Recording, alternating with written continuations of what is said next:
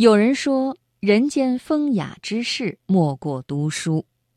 读书能把生命里的美好、有用的美好、无用的美好，全都融进来。今晚生活中的美学，我们一起来分享：读书是条回家的路。作者马国福。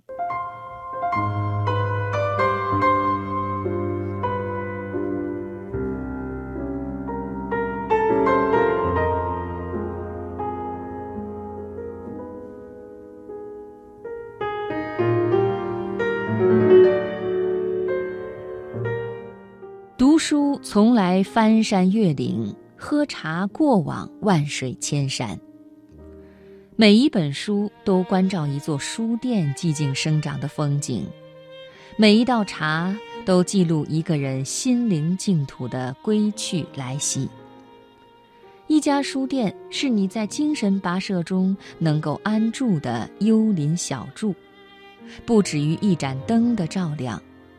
几时遇上书店的目光，自当与你内心的古村落久别重逢。目光所及，轻舟已过万重山。这段话不是我说的，是我的朋友江苏南通中冠书院创始人、诗人袁卫东兄弟说的。读书从来翻山越岭，读书也是持续的自我修整。如果说的再好一点儿，也是对自我价值和人生追求的进化。纵观人一生的读书经历，基本上都是有一定的周期性规律的。先做加法扩容扩量，到了一定的年纪，再做减法乘法除法，慢慢的变成几何式裂变。人生的几个阶段所读的书都是有明显的年龄痕迹的。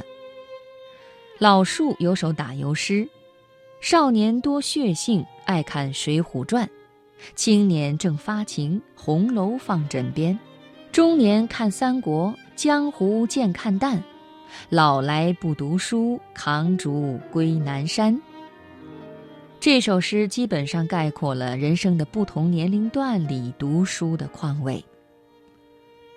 读书是生命的马拉松，考验的是我们的耐力、恒心、定力和韧劲儿。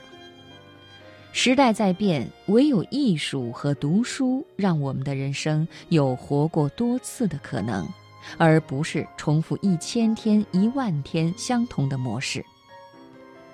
你读过的书决定了你的内在，重复一天不如活出十天不一样的自我。阅读就给我们创造了这种可能，它能让我们作为俗人的物质存在，创造出那个与众不同的精神自我。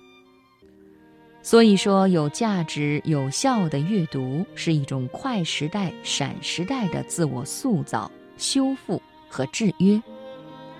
它能让我们慢下来，找到和自己同频率、可共鸣的书。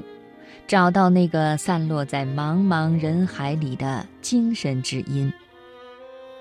读书是对自己的招魂。纷繁时代，诱惑很多，消费主义至上，越来越多的人变为物质动物，除了会消费，其他都不会。外表光鲜，内在溃烂，不知道自己真正想要的是什么。他们就这样一天重复着一天。每天机械的在消费的漩涡里沉沦，没有信仰和追求。而当你真正走进书店，拿起一本书，或者在家里安静的打开一本书，用心读起来，你就会发现，从那一刻起，你就属于自己，你召回了红尘中分离出去的那个自己。你通过阅读这种方式。打开了一个更辽阔、更丰富、更悠远的世界，享受和自己在一起的静虚曼妙时光。这就是老子所说的“致虚极，守静笃，万物并作，无以观复。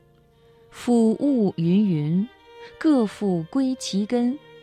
归根曰静，是谓复命。复命曰长，知长曰明。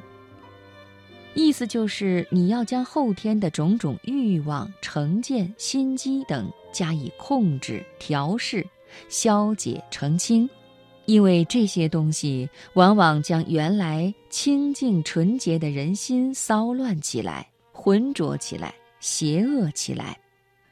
老子强调，不是虚一点、虚一时，而是要长期锻炼修养，从而达到极。就是要到极点，到最高层次。守静笃，就是先要分清欲望中的可欲与不可欲。置身于滚滚红尘中的时候，面对不可欲的一切诱惑，要坚守住静，要独守。笃是什么意思？笃就是切实、厚实、老老实实的意思。这就是说。